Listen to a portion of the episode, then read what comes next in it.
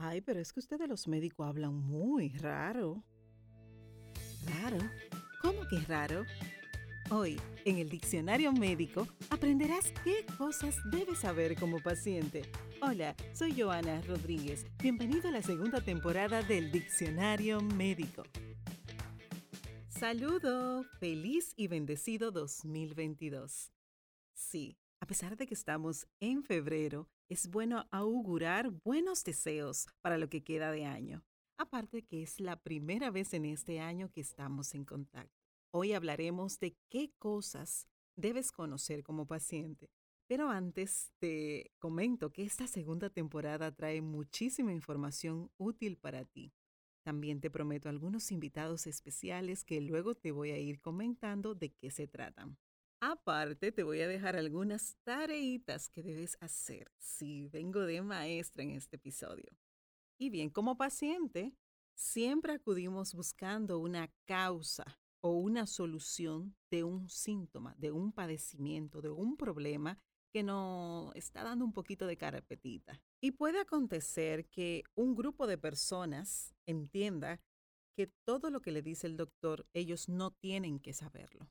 Dentro de ello están los estudios, las analíticas, los nombres de la parte del cuerpo, el nombre del probable diagnóstico o el diagnóstico definitivo.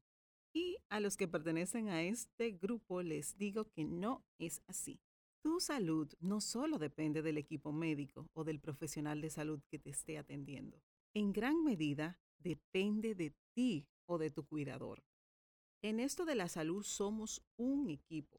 El personal de salud te brinda la orientación, pero tú y tu cuidador y tu compañero, tu padre, tu madre, tu tío, son los que ejecutan, son los que ponen el plan de acción en movimiento.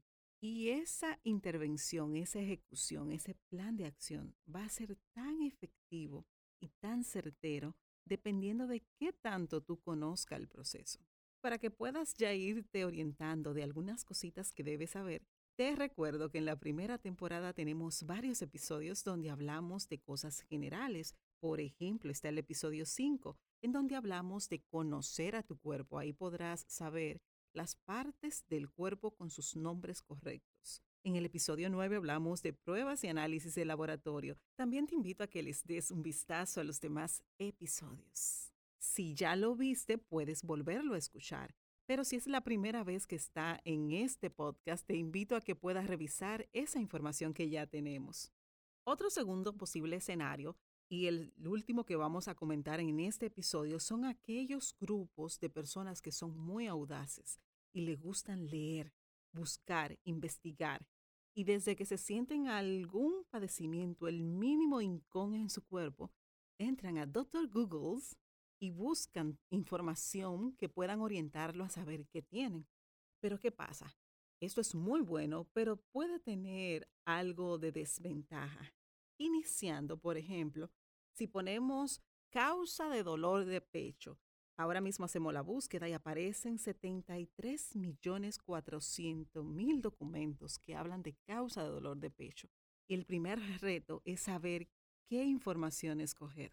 Es muy importante buscar fuentes que sean seguras, que sean informaciones, por ejemplo, de algún centro médico, de la Organización Mundial de la Salud, porque pueden aparecer algunos blogs o revistas no informativas que simplemente hayan realizado un artículo con el propósito de crear una vista porque sea el tema del momento, pero no con el propósito de dar una información correcta. Otro de los grandes retos a la hora de buscar es que cada quien va a interpretar la información desde su propio punto de vista.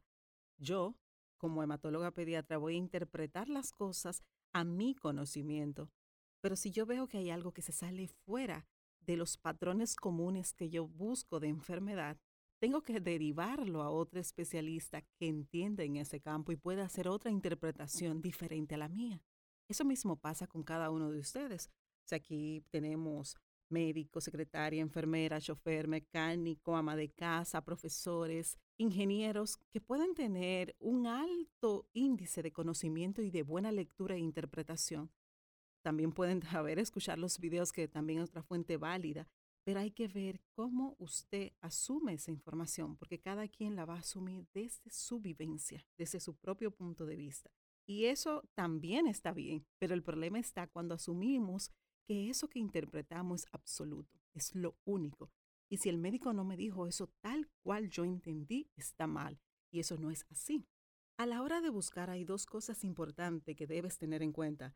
Lo primero, verificar la fuente. Ya mencionamos buscar fuentes seguras.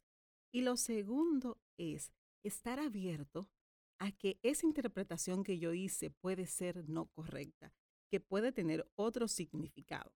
Y volviendo ya al escenario número uno, sí es importante conocer los términos médicos, como ustedes le dicen, son términos generales, términos de salud, son los nombres correctos que comúnmente no se utilicen o hasta que no tengas que vivir por esa circunstancia, no te enfrentas a eso término. Eso no implica que no debas conocerlo. Por ejemplo, si tú vas al médico con un dolor de barriga y te preguntan, ¿qué tiene? Dolor de barriga. El médico te repite, ah, le duele el abdomen. Ya usted sabe que abdomen es el término que se utiliza normalmente para describir a esa parte del cuerpo. Y tengo que recordarlo e implementarlo.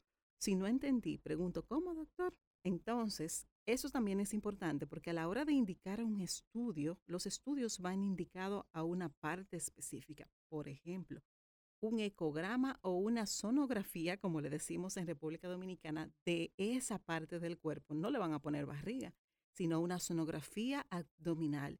Pero ya yo escuché que eso se llama abdomen. Yo sé de dónde es la sonografía para que no vaya a crear confusión y que sea el estudio correcto. Hay que aprender a identificar los nombres correctos de los síntomas. ¿Dónde está ese síntoma? Yo identifico primero qué siento y dónde lo siento y cómo se llama eso.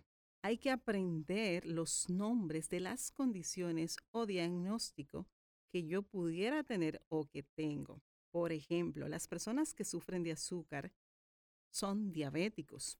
Ya esa persona tiene que saber que su condición no es sufrir de azúcar, sino soy diabético, porque es algo con lo cual tiene que aprender a vivir y es una condición que tiene que controlar. También es importante conocer los nombres de los medicamentos que tomas, tomarás o tomaste en algún momento. Por ejemplo, si sufren de la presión y el médico le pregunta, ¿qué utiliza para la presión? Ay, doctor, una patillita que viene blanquita, chiquita, en una caja amarilla. Pastillas que vienen blanquitas, chiquitas, en cajas amarillas, son muchas. Y eso no sirve de nada a la hora de quizás hacer una evaluación con otro médico que no sea el que te trata de base y que no tenga tu expediente clínico. Por ende, es importantísimo que conozca el nombre de ese medicamento. Si no tienes el nombre, siempre debes llevar o la receta o el medicamento para que sepan cuál es. También debes conocer los estudios o evaluaciones que te hacen para tu condición. Por ejemplo, volviendo a los diabéticos, los diabéticos se evalúan cada X tiempo para hacer glicemia, las glicemias capilares que se hacen ellos mismos en casa, que son los famosos dextrotest, la hemoglobina glicosiladas, son términos que debes conocer porque son rutinas de tu proceso. Mientras más orientado y más conozca de tu proceso, mejor será la evolución, mejor serán los resultados. Y a este grupo, que es el grupo de lo que entienden que no deben conocer, yo los invito a que tomen un poquito del grupo de los orientados y busquen de información, se orienten, busquen, eh, conozcan los que son los conceptos, las definiciones, qué cosa pueden hacer. Igual tomen las recomendaciones que sean fuentes seguras y estar abierto a interpretaciones. Y para concluir este episodio te dejo la tarea del día de hoy.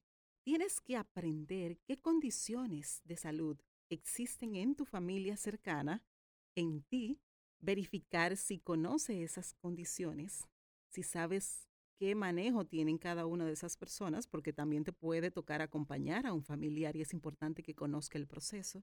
Si es tuyo, también te toca por obligación y ver cuáles recomendaciones tú necesitas saber para esa condición. Si gusta, puedes dejarme un comentario en cada una de las fuentes donde escuche este episodio o en el Instagram que te voy a dejar en la cajita de descripción. Y recuerda que tu salud depende de ti. Y eso ha sido todo por hoy. Soy Joana Rodríguez. Gracias por escuchar este episodio del Diccionario Médico. Hasta la próxima.